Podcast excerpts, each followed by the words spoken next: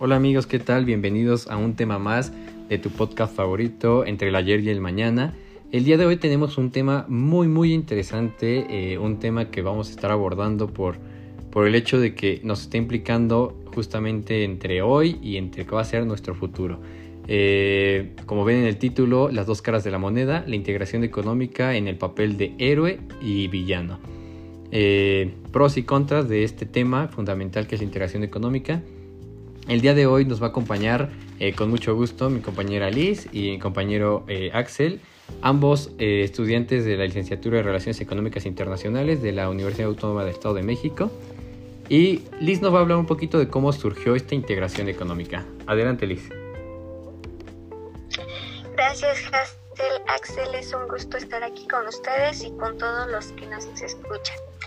Pues miren, la integración económica es un concepto que va de la mano con la globalización. Y recordando un poco mis clases de introducción a las relaciones económicas internacionales y haciendo énfasis este, en la globalización, pues esta se da en tres olas y es justo en la segunda, por ahí de los años 1800 del 2000 aproximadamente, que este concepto, eh, más bien que en este, en este periodo, pues nacen las empresas multinacionales, así como las relaciones eh, económicas y las barreras arancelarias. Entonces esto le da una mayor relevancia a la globalización y ya que es acompañada de dos hechos eh, muy significativos que marcaron cambios para el mundo. Eh, me, estoy refiriendo, estoy hablando del desarrollo económico y la integración económica. Tal como los conocemos hoy en día, tienen un origen casi simultáneo que podemos ubicar al final de la Segunda Guerra Mundial. El primero, el desarrollo económico, eh, surge porque intentaba dar respuesta al atraso económico de los países subdesarrollados que había sido descubierto a través de los escenarios de la guerra, mientras que la integración económica pues aparecía para ese entonces solo como una vía para cubrir las economías de la vieja Europa desarrollada, avanzada por la destrucción eh, de la guerra. Y entonces entendemos hoy en día como integración económica a aquella unión de dos o más países para ampliar su mercado económico, que se puede dar de tres formas, bilateral, que son de dos países, em, multilateral, que es de tres o más países, y regional, que es a nivel continente. Muchas gracias Liz. Justo aquí quiero retomar dos puntos fundamentales. Eh, aquí nos acaba de hablar Liz un poquito sobre qué es la globalización y sobre qué es la integración económica. Eh, para hacerlo un poquito más breve, un poquito más digerible, la globalización lo vamos a encontrar como este acercamiento entre las naciones. Va a ser un crecimiento eh, dentro de las actividades tanto económicas, políticas, culturales, dentro de estos dos países, tres países o los países miembros. Y en la integración económica vamos a entenderla como este eh, grupo de países que se va a coordinar, que se va a fusionar y que gradualmente va a empezar a modificar tanto sus políticas económicas, tanto su cultura, muchas cosas para eh, borrar las barreras que dividen a ambos países, ya sean las barreras arancelarias, ya sean las barreras aduaneras, lo que empezamos a ver dentro de toda esta integración económica. Eh, Axel, ¿nos quieres compartir un poquito sobre tu punto dentro de la integración económica? ¿Qué es lo que vamos a abordar el día de hoy? Jaciel, hola Liz, hola a todos nuestros oyentes, es un placer estar hoy aquí con ustedes. Eh, pues mira, yo te puedo decir que dentro de, estos temas que vamos a abordar de la integración económica, de la globalización, yo creo que más que nada esto es un proceso como todo en la vida. Tiene aspectos buenos, tiene aspectos malos, pero al mismo tiempo son más las cosas buenas las que se generan, tanto en países desarrollados como en vías de desarrollo. La integración económica perjudica y beneficia a todos los países sin importar si es un Estados Unidos o un México, por poner un ejemplo. Es más, con el Telecan se puede notar un un gran descontento de Estados Unidos por la caída del sector de la fabricación, el famoso Roosevelt, que hizo que Donald Trump llegara a la presidencia. Acá por aclarar este ejemplo, de que los países menos favorecidos no quedan en desventaja ante uno más desarrollado. Muchas gracias, Alex. Axel, este, muy bien. Eh, pues aquí quiero tomar un tema fundamental que creo que eh, nos compete a todos, que es eh, el acuerdo de salvaguardia. un poquito para que entendamos qué es un acuerdo y todo esto. Dentro de esta integración económica vamos a ver varios niveles entre los que encontramos el, el nivel, no sé, de acuerdo preferencial, que es un acuerdo de libre comercio, que es como primario, es como básico y después ya encontramos área de libre comercio eh, y bastante otros niveles que vamos a ir hablando poco a poco. Eh, salvaguardia, dentro de estos tratados de libre comercio eh, existen muchos acuerdos. Los tratados tienen, es un conjunto de acuerdos. Entonces, dentro de estos tratados existe el acuerdo de salvaguardia. ¿Qué habla salvaguardia? Salvaguardia es un poquito para abordar el tema de que los países no pueden importar más de lo que exportan. Aquí un punto negativo que yo veo dentro de la integración económica es este. Vemos, quiero enfocar un poquito sobre el Tratado de Libre Comercio que existe entre eh, Estados Unidos, Colombia, eh, también hay otro tratado eh, similar que es el G2, que es México-Colombia, y ambos tratados Colombia se ve un poquito afectado por el hecho de que ellos importan más de lo que exportan. Entonces, sí existe una regulación, pero esta regulación no se ha llevado a cabo, no, no hay un arbitraje que le ponga un alto a que Colombia esté importando más de lo que exporta. Entonces, es un punto negativo que yo veo porque eh, dentro de estas economías pequeñas o estas, eh, de estos países en vías de desarrollo, pues tienen esos tratados, como por ejemplo Estados Unidos, que ya es un país que es potencia, y se ven afectados porque necesitan para tener esta relación, para que siga manteniendo esta relación, ellos no importa, o sea, siguen importando, siguen exportando sin tener como que este control. No sé qué opinen ustedes en este punto. Es un tema bastante interesante. Pues yo de mi parte puedo decir que mm, más allá que sea una desventaja para la integración económica, yo siento que Mm, no es desventaja porque no es un aspecto que competa del todo a la integración. Yo siento que se debe de hacer una supervisión y, como bien lo mencionas, ejercer el, un arbitraje, ¿no? Claro que sí. Adelante, Axel, ¿nos querías compartir algo?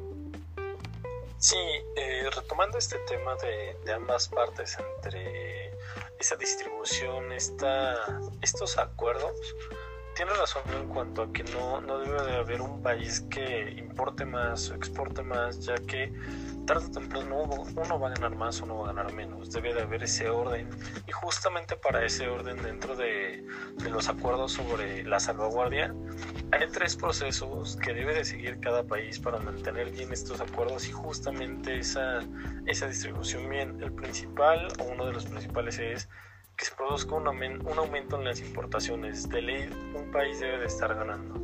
No debe de México estar ganando más que Colombia, no debe Colombia estar ganando más que México, pero asimismo en su Producto Interno Bruto, en este producto que están enviando, sí deben estar ganando, deben de no ser menos que el país con el que están haciendo ese tratado. El segundo es que haya un, un, conjunto, una balanza entre el daño y la importación. ¿A qué me refiero con el daño? Al final del día tu producto no va a ser 100% mejor que el del otro país. El del otro país no va a ser 100% mejor que el tuyo. Siempre vas a tener una pérdida, pero dentro de esa pérdida debes de contemplar tu ganancia. Debe de haber un equilibrio, debe de haber una regularidad en cuánto estás ganando, para cuánto estás perdiendo y cuánto te va a beneficiar esto. Y el tercero, que exista relación entre estos dos. Nunca vas a mantener un país estable si todo el tiempo estás perdiendo y haciendo ganar al otro. Y mucho menos si todo el tiempo estás ganando, porque vas a estar sacando y sacando y sacando y con qué te vas a quedar al final del día. Entonces hay diferencias entre este daño, esta amenaza y este beneficio que hay a la hora de la salvaguarda y las distribuciones. Más sin embargo, hay medidas definitivas, hay medidas provisionales y sobre todo debe de haber un orden en todo esto. Te agradezco mucho, Axel. Eh, Liz, ¿nos quieres comentar algo eh, de este punto de la salvaguardia?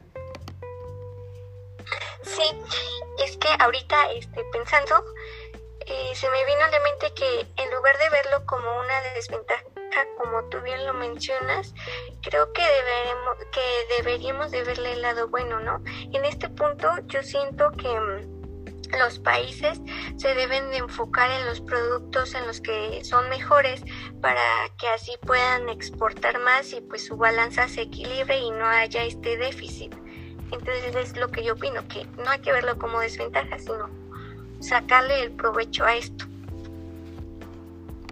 Perfecto, Liz, te agradezco mucho. Eh, aquí quiero tomar en cuenta eso. Eh, creo que aquí un tema importante sobre el precio y calidad. Eh, precio-calidad, ¿a qué me refiero? Porque existe también un exceso de productos extranjeros, eh, entonces las empresas nacionales se tienen que esforzar el doble, tienen que eh, ser un poquito más innovadores para poder competir en este mercado tan amplio que se abre por esta integración económica. De hecho, es uno de los puntos que, como les había comentado, los niveles de la integración económica tiene este punto que es el mercado común que es crear estos mercados de integrados, eliminar las barreras comerciales y también aquí hay un punto fundamental que es que los trabajadores eh, no necesitan una visa para laborar. Entonces aquí eh, es un punto fundamental porque eh, pues empresas grandes, no sé, hablemos sobre una empresa de China, una empresa de Estados Unidos, llegan a, por ejemplo, a México y las empresas nacionales, un ejemplo, voy a, Nike llega a México, es una empresa grande que vende estos productos que eh, son de, no sé, alta calidad, que con mucha tecnología, no sé qué, y que nosotros nos acostumbramos a comprar esta calidad. Ahora, los eh, productores mexicanos, como por ejemplo Panam, que es una marca mexicana, encontramos esta marca como eh, también muy barata para poder competir contra Nike, lo que ellos no pueden dar un precio alto, pero necesitan darlo barato para poder tener esta competitividad. Entonces, al bajar sus precios también eh, baja de alguna manera nuestra perspectiva y pensamos que son de mala calidad, ¿no? Entonces, esto es un punto fundamental por el hecho de que se pierde también eh, el sentido de pertenencia, ¿no? Entonces, eh, no sé qué opinen en este punto sobre el hecho de precio-calidad, sobre la competición de los mercados nacionales y sobre la competición de lo internacional.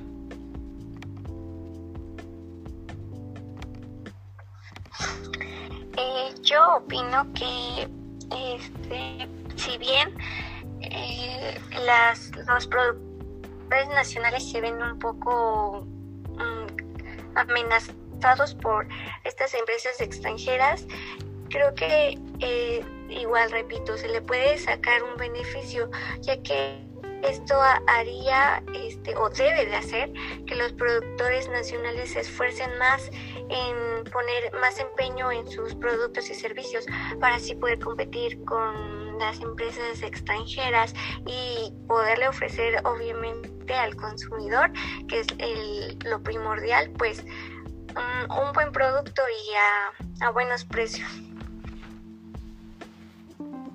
Claro que sí. Axel, ¿nos quieres compartir algo? Adelante. Sí, Hazel, eh, quiero tomar los dos puntos desde tu punto de vista y el de Liz. Claramente dentro de la exportación e importación en cuanto a la calidad y el precio, nunca vas a encontrar que tu producto que estés dando aquí en 5 pesos, en otro país lo den más caro más barato. Siempre, siempre va a haber un más caro y siempre va a haber un más barato en distintos lugares. Eh, yo tengo un ejemplo muy claro. Eh, vamos a poner un ejemplo bodega contra las 3B. Todos aquí en México ubicamos al menos ya esas tiendas. Un bodega donde unas galletas te valen 12 pesos, a lo mejor en las 3B te va a valer 8 pesos. ¿Por qué? Porque a lo mejor las distribuciones o las empresas que lo están mandando están manejando otros precios porque a lo mejor no viene de la, de la misma fábrica de aquí en México que la de Estados Unidos. A lo mejor otra viene de China, a lo mejor otra viene de Cuba, a lo mejor otra viene de Colombia.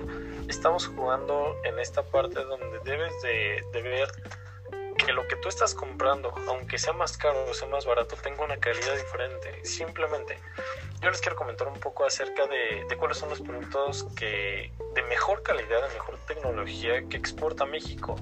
Petróleo y derivados, lo sabemos, llevamos años con la exportación de petróleo entre nuestros principales Estados Unidos. Somos de los mejores en los productos de la industria automotriz, desde tractores, vehículos, incluso las autopartes, monitores, proyectores, dentro de frutas y vegetales, desde las piñas, el aguacate, no se digan, jamás vamos a encontrar que en otro país nuestro aguacate tenga el mismo valor que le estamos dando aquí. La carne bovina, las computadoras, algo que en todos lados está eh, ahorita como un, un punto muy fuerte es la cantidad de tequila que exporta y que exportó en 2020 simplemente a Estados Unidos fue su principal destino al cual le llegó más o menos 254 millones de litros de tequila. Entonces si vamos a poner una comparación calidad-precio sí un país debe de, de buscar que sus trabajadores tengan una mejor calidad tengan una una mejor forma de trabajar para darle un mejor producto a tu consumidor más sin embargo no siempre vamos a depender de nuestra economía o de lo que nuestro gobierno nos esté dando. Si yo como trabajador, como empleador, sé que puedo dar algo mejor, sé que mis recursos nacionales son mejores, no necesito que el gobierno me esté diciendo lo tienes que hacer mejor que tal o tal país. Tú lo puedes hacer y desde ese momento estás ganándole a cualquier réplica de tu producto y dándole una mejor calidad sin que necesariamente tenga que tener el precio más alto. Excelente, Axel. Te lo agradezco mucho. Eh, justo es un tema que, que, se aborda y yo quiero poner un poquito en las cabezas de las personas que nos escuchan en este momento. Eh, no sé si vayas en el carro, no sé si estás escuchando este podcast en la escuela, en el trabajo. Quiero que veas a tu alrededor eh, y veas las cosas que hay, qué cosas dentro de tu alrededor son cosas nacionales, qué cosas son hechas en México y también qué cosas son de China, qué cosas son de Estados Unidos. ¿Por qué? Porque también algo fundamental, algo que justo hablábamos y que quería tomar eh, en cuenta, retomando ahorita lo que acabas de decir, es eh, también dentro de este mercado amplio que se abre, existe también esta pérdida de pertenencia que ya había eh, tomado. ¿Por qué? Porque se empieza a homogenizar, ya los productos ya son muy comunes, ya, ya son muy adaptados dentro del país. Entonces, a veces hasta ya somos inconscientes de las cosas que están dentro de nuestro alrededor entonces ya no sabemos qué son chino, qué es mexicano. Se pierde este, por ejemplo, eh, todavía en ciertos productos, por ejemplo, no sé, vemos los ponchos, vemos eh, a veces hasta eh, los molcajetes, pero ya están nuestras banderas que vemos el 15 de septiembre, ya muchas cosas ya se dicen hecho en China, por ejemplo, esto de, hablando un poquito de religión, de la Virgen o todo esto, que ya también ya es hecha en China, ya tu Virgen que tienes, que por ejemplo, que es muy representativa de México, ya dice abajo hecho en China, entonces ya se empieza a perder este esta, bueno, sí, la pérdida de pertenencia. Entonces, no sé qué opinen en ese punto. ¿Lo ven positivo o negativo? Eh, mira, yo lo veo como algo, o sea, sí, sí es bueno y malo, ya que, este, pues sí es malo que mm, los mexicanos estemos tan eh, con esta cultura de Estados Unidos y de otros países, este, porque siendo que no defendemos nuestro nacionalismo, ¿sabes? Es como que los mexicanos eh, no, no tienen este amor por el país como lo tuvieran Estados Unidos, ¿no? Como lo tuvieran los, los gringos. Entonces siento que es más una cuestión de, pensamiento que, que sí, o sea, que es mala en ese aspecto porque no, no tenemos ese, ese sentimiento por nuestro país. Pero pues es que esto es el impacto de la globalización y de toda esta mezcla de, culturas y de personas y de países. Perfecto, muchas gracias Liz. Adelante Axel, te escuchamos. Yo creo que en esta parte de, de esta determinante de esto del factor de pertenencia, yo creo que hay, hay tres palabras que a mí me, me dan vuelta acerca de cómo determinarlo. Yo creo que es la factibilidad, la importancia y la justificación. Algo que decía Liz era muy importante en cuanto a la importancia que uno como mexicano le sigue dando sus productos. Si la calidad de mi producto es muy bueno, yo obviamente voy a alzar la calle y voy a decir, ¿sabes qué? Ese granito que yo mandé a cualquier parte del mundo va a ser bueno, va a crecer, va a alimentar bien, va a dar energía, va a ser muy bueno si yo como mexicano digo, no, pues esto lo hice de mala gana porque mi empresa me paga más o menos y mi gobierno apenas si me apoya, pues la verdad es que quién sabe qué van a hacer con ese producto. Yo la verdad a lo mejor como mexicano ni siquiera lo utilizaría o no lo consumiría porque no estoy teniendo ese corazón para hacerlo, esa nacionalidad para decir no importa qué país sea, lo voy a hacer mejor que cualquier otro lugar. Esta importancia y entra esta parte de cómo quiero hacer las cosas como empleador y no solo aquí en cualquier parte del mundo. Y entra también la justificación, qué valor tenemos o con qué, qué estamos usando como, como primer impulso para hacer las cosas mejor que en otro lugar. China siempre va a tener un producto, Corea siempre va a tener un producto, Estados Unidos siempre va a tener un producto, pero tú como mexicano, a ti Hazel, a ti Liz y a aquellos que nos están escuchando, ¿tú qué crees que es lo más importante que se necesita para decir un producto de un, de un país tercermundista es de primera calidad y mejor de que cualquier otro lugar? ¿Qué se necesita? Solamente la nacionalidad, las ganas de hacerlo, el recurso o las ganas de en verdad dar algo al 100%. Muchas gracias Axel, siento que ahí tocaste un punto fundamental.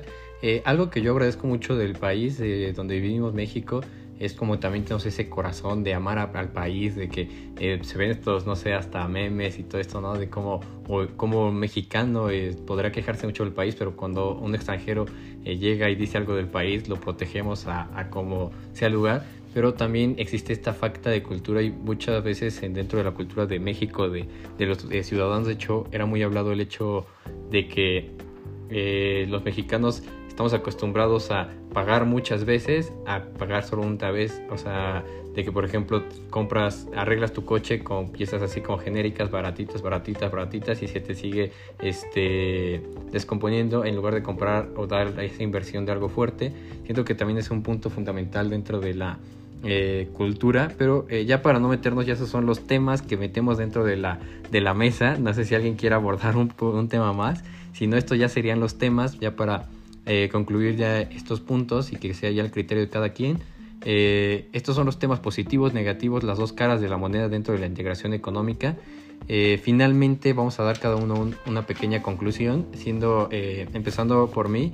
Siento que la integración económica, en mi punto de vista, es muy buena. La integración económica, eh, yo que eh, no sé si han escuchado los puntos negativos que fueron los que yo di, yo dentro de esta investigación veo que la integración tiene buen sentido, la integración es muy, muy bien estructurada porque el fin, el fin que se persigue dentro de esta integración económica es el bienestar eh, de las personas, es el bienestar de la sociedad, entonces aumentar este nivel de vida entonces ese punto se está eh, cuidando y aparte hay estos acuerdos como el de salvaguardia que sí existen las regulaciones.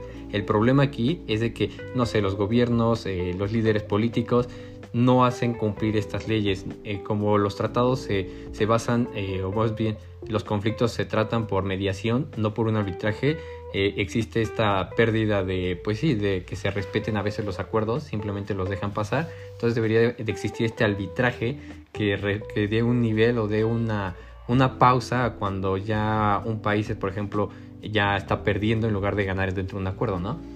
Eh, en mi punto de vista es muy bueno, pero mal aplicado, ¿saben? O sea, existe esta cosa positiva y como en todo, o sea, todo en la vida tiene cosas positivas y negativas. Aquí el punto fundamental es a dónde nos va a llevar, ¿no? O sea, si las cosas positivas van a ser más de las negativas. ¿Qué opinan ustedes? Sí, tienes razón, Hazel. Yo concuerdo totalmente contigo en que la integración económica eh, genera más cosas positivas que negativas, que es muy buena, pero pues que también está mal aplicada, ¿no? Y sí, es, cierto que los gobiernos y, todos esos pues se encargan de, de perjudicar estas relaciones, pero pues ya como lo había mencionado, hay que sacarle más ventaja a lo bueno que a lo malo. Axel, ¿gustas compartirnos algo?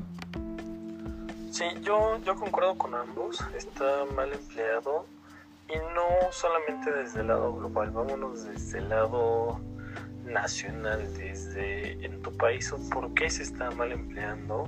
no creo que aquel de la tienda que se le ocurrió vender un chicle lo hizo mal, de algo aprendió.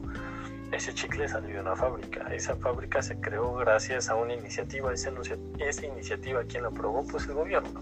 Desde el gobierno si te dice, ¿sabes qué? Si puedes exportar tu petróleo más o menos, pero eso Estados Unidos, el mejor se queda lo mejor para China y el más feito se queda para México. O sea, tú al final día estás creando esa integración económica, esa parte de poder exportar e importar, pero tú con qué te estás quedando y qué estás dando a los demás.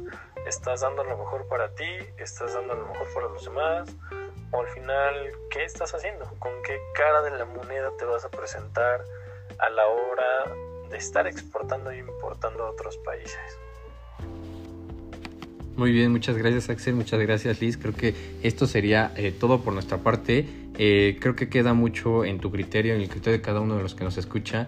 Ya sabe las cosas positivas, negativas que existen dentro de esta integración eh, económica. Ahora es parte de ti decidir de qué lado de la moneda crees que está esta integración. Y pues eso sería todo por, por nuestra parte. Es un capítulo más, el segundo capítulo de este podcast. Te agradecemos mucho que estés aquí sintonizándonos y te esperamos en el siguiente capítulo. Gracias, hasta luego.